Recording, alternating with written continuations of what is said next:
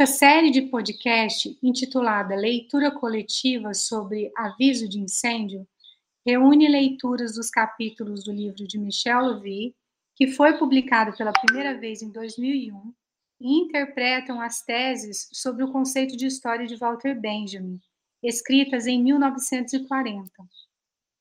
O coletivo responsável pelas leituras é formado por estudantes e docentes da Universidade Federal de Lavras, assim como por convidadas e convidados que compõem o grupo de estudos Teoria Crítica, Educação e Educação Física. O objetivo desta leitura é compartilhar por diferentes vozes a leitura coletiva das palavras escritas por Lovi, que contribuem para a compreensão da crítica extremamente atual do filósofo berlinense Walter Benjamin, que viveu entre 1892 e 1940, e cujo pensamento continua vivo até hoje, especialmente no que concerne, no que concerne à violência inerente ao progresso capitalista. Ao todo, serão 18 podcasts, cada um dedicado à leitura do comentário que Michel Louvi fez sobre cada uma das 18 teses de Walter Benjamin. Hoje, dia 24 de janeiro, faremos a leitura da tese 11 no nosso 11º podcast. Tese 11. O conformismo que, desde o início, sentiu-se em casa na social-democracia, adere não só à sua tática política, mas também às suas ideias econômicas. Ele é uma das causas do colapso ulterior. Não há nada que tenha corrompido tanto o operariado alemão quanto a crença de que ele nadava com a correnteza. O desenvolvimento técnico parecia-lhe o declive da correnteza em cujo sentido acreditava nadar. Daí era um, era um só passo até a ilusão de que o trabalhador fabril, e se inserisse no sulco do progresso técnico, representaria um feito político. A velha moral protestante do obrar celebrava, em forma secularizada, a sua ressurreição entre os operários alemães. O programa de Gotha em si já traz as marcas dessa confusão. Ele define o trabalho como a fonte de toda a riqueza e de toda a cultura. Pressentindo funestas consequências, Marx replicou que o homem que não possui outra propriedade a não ser sua força de trabalho tem que ser escravo dos outros homens, que se fizerem pro proprietários. Malgrado essa advertência, a confusão continua a difundir-se e, pouco depois, Joseph Ditzgain proclama: Trabalho chama-se o salvador dos tempos recentes. No aperfeiçoamento do trabalho consiste a riqueza e pode agora consumar o que nenhum redentor até hoje consumou. Esse conceito marxista vulgar do que é trabalho não se detém muito na questão de como os trabalhadores tiram proveito de seu produto enquanto dele não pode dispor. Esse conceito só quer se aperceber dos progressos da dominação da natureza, mas não dos retrocessos da sociedade ele já mostra os traços tecnocráticos que serão encontrados, mais tarde, no fascismo. A esses pertence um conceito de natureza que, de, maneira prenunciadora de sinistros, se destaca do conceito de natureza das utopias socialistas do pré-março, de 1848. O trabalho, como será compreendido a partir de então, se resume na exploração da natureza, que é, assim, com satisfação ingênua contraposta à exploração do proletariado. Comparadas com essa concepção positivista, as fabulações de Fourier, que deram tanta margem para escarnecê-lo, revelam seu surpreendente bom senso. Segundo Fourier, o trabalho social bem organizado deveria ter por consequência que quatro luas iluminassem a noite terrestre, que o gelo se retirasse dos golos, que a água do mar não fosse mais salgada e que os animais de rapina se pusessem a serviço do homem. Tudo isso ilustra um trabalho que, longe de explorar a natureza, é capaz de dar à luz as criações que dormitam como possíveis em seu seio. A esse conceito corrompido de trabalho pertence, como seu complemento, a natureza que, segundo a expressão de Dietz está aí grátis. Se na tese 10 Benjamin acertou contas, sobretudo com o conformismo stalinista, na tese 11 ele ataca o conformismo social-democrata. Nos dois casos, seu ponto de partida é a vontade de compreender as causas profundas da derrota do movimento operário alemão diante do fascismo hitlerista. A ideologia do trabalho promovida pela social-democracia era apenas uma forma secularizada da ética protestante do trabalho, cujos laços íntimos, por afinidade eletiva com o espírito do capitalismo, tinham sido desnudados pelas pesquisas de Max Weber, mais conhecida, ah, bem conhecidas de Benjamin. Essas, essa celebração à crítica do trabalho como fonte de toda riqueza faz abstração do fato de, no sistema capitalista, o trabalhador ser reduzido a uma condição de escravidão moderna e ser privado pelos capitalistas das riquezas que ele produz.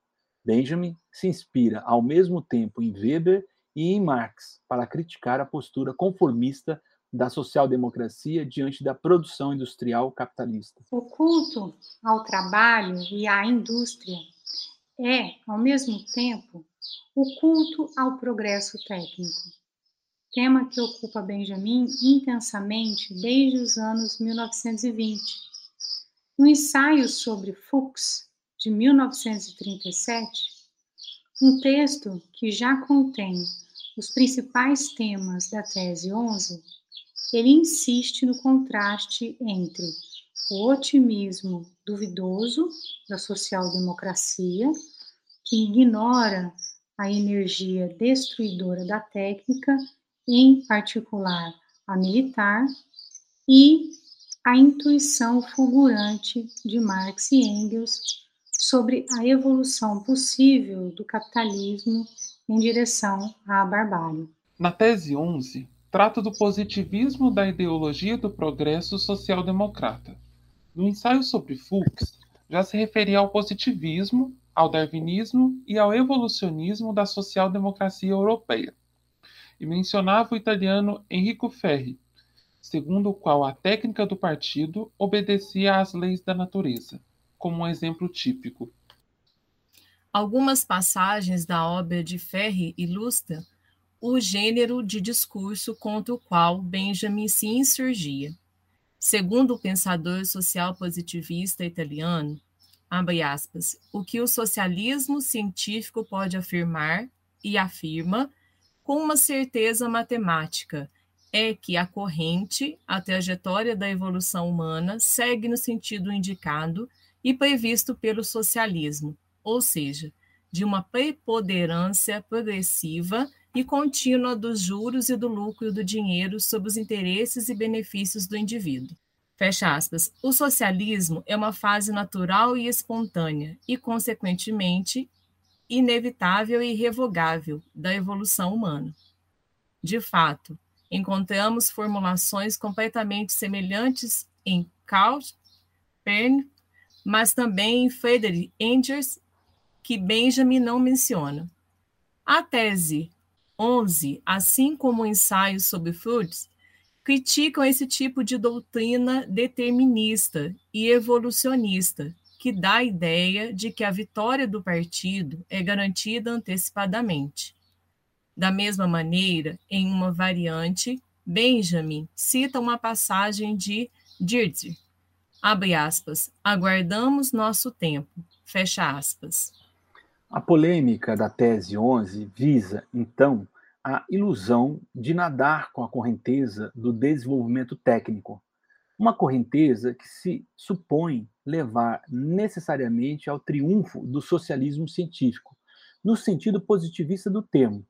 Esse fatalismo otimista somente poderia levar o movimento operário à passividade, ao imobilismo, quando, ao contrário, seria preciso intervir urgentemente, agir rapidamente, antes que fosse tarde demais, antes da catástrofe que se delineava no horizonte, Essa é uma das razões da derrocada de 1933. Essa concepção evolucionista, positivista da história, abre aspas, só quer se aperceber dos progressos da dominação da natureza, mas não dos retrocessos da sociedade.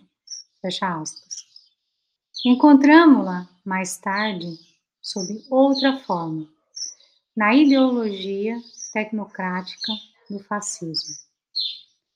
Ao contrário de tantos outros marxistas, Benjamin percebera claramente o aspecto moderno, tecnicamente avançado, entre aspas, do nazismo, associando os maiores progressos, entre aspas, tecnológicos, principalmente no domínio militar, aos mais terríveis retrocessos sociais o que foi somente sugerido na tese 8. É, aqui, explicitamente afirmado.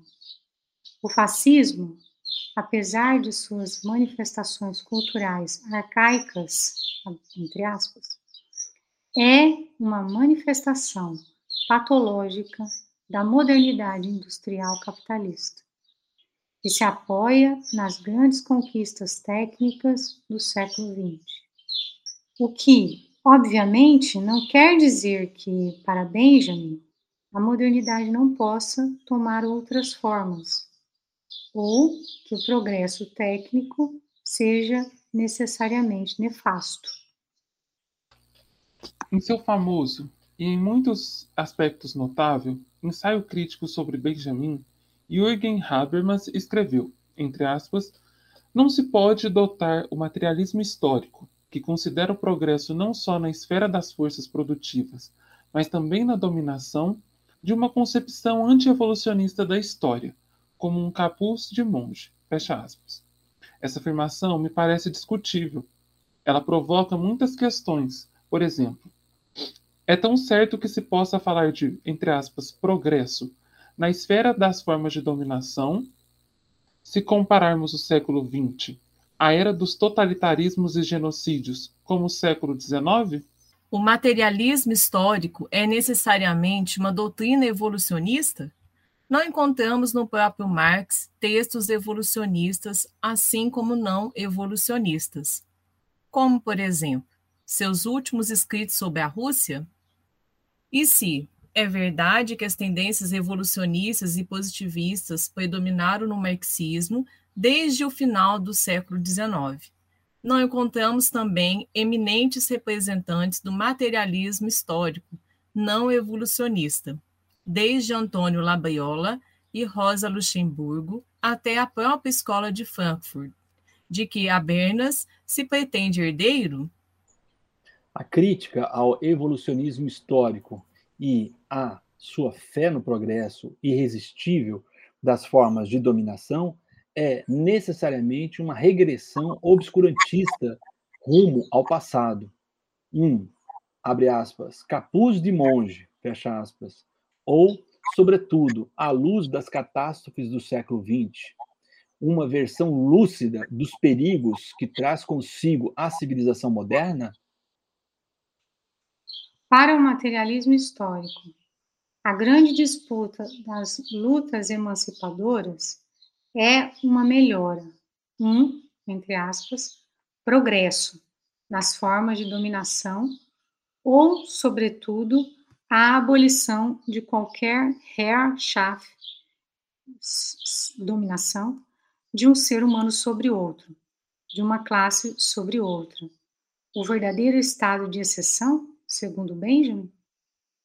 O conceito de Herrschaft não designa para ele, como para Max Weber, a possibilidade abstrata de se fazer obedecer, mas algo mais concreto e mais radical, como por exemplo em Maquiavel, o exercício autoritário do poder por meio de uma associação sempre específica da manipulação e da violência. Aliás, ele utiliza frequentemente o termo mais explícito, Unterdrückung, opressão. Nas teses, entre aspas, e nas notas preparatórias, as classes reinantes são designadas tanto como die Herrschenden, as dominantes, quanto como die Unterdrücker, as opressoras. A crítica da dominação da escola de Frankfurt foi, sem dúvida, influenciada por Benjamin, mas Adorno e Horkheimer insistem menos no poder de classe. A associação entre dominação e exploração do que no autoritarismo estatal, a, entre aspas, administração total. No entanto, todos compartilham da preocupação de Marx com a dominação exercida por estruturas impessoais alienadas como o capital ou a mercadoria. A última parte da tese 11 é de uma extraordinária atualidade. Trata-se de uma crítica radical à exploração capitalista da natureza e à sua glorificação pelo marxismo vulgar, de inspiração positivista e tecnocrática. Também nessa área, Benjamin ocupa uma posição singular no panorama do pensamento marxista da primeira metade do século, antecipando as preocupações ecológicas do final do século XX. Ele sonha com um novo pacto entre os humanos e seu meio ambiente. Benjamin se opõe à ideologia progressista de um certo socialismo científico, representado aqui pelo social positivista alemão Josep Dirstgen, muito esquecido hoje, mas muito popular na social-democracia alemã da virada do século, e citado muitas vezes por Lenin em Materialismo e Empiriocriticismo, sua obra mais ortodoxa, que reduz a natureza a uma matéria-prima da indústria, a uma mercadoria gratuita, a um objeto de dominação e de exploração ilimitada. Contra essa conduta, Benjamin não hesita em apelar para as utopias dos primeiros socialistas. Fort Mars, o pré-março de 1848, e, particularmente, para os sonhos fantásticos de Fourier, que serão saudados com fervor por André Breton, dez anos depois. Sensível à poesia e ao encantamento desses sonhos, Benjamin os interpreta como uma intuição de outra relação, não destruidora, com a natureza, levando a novas descobertas científicas. A eletricidade poderia ser um exemplo de força virtual que dorme na natureza e, ao mesmo tempo, ao reestabelecimento da harmonia perdida entre a sociedade e o ambiente natural. O interesse e a admiração de Benjamin por Fourier não parou de crescer durante os anos 1930. Das Passagenwerk esclarece as observações da tese 11. Benjamin não opõe Fourier a Marx. Ele observa com cuidado todos os elogios de Marx e de Engels à, abre aspas, colossal concepção do ser humano, fecha aspas, e a geniais abre aspas, intuições de um mundo novo, fecha aspas, do inventor dos palansterios. Mas, ao marxismo vulgar comum nas principais correntes da esquerda, associando estreitamente a abolição da exploração do trabalho humano e a da natureza, Benjamin encontra no trabalho apaixonado, entre aspas, dos harmonienses, inspirado na brincadeira de crianças, entre aspas, o modelo utópico de uma atividade emancipada. E escreve: fazer da brincadeira o cano de um trabalho que não é mais explorado é um dos maiores méritos de Fourier. Um trabalho cujo espírito, constituído assim pela brincadeira, não é mais orientado para a produção de valores, mas para uma natureza aperfeiçoada. É à custa disso que se assistirá ao nascimento de um mundo novo em que a ação é irmã do sonho.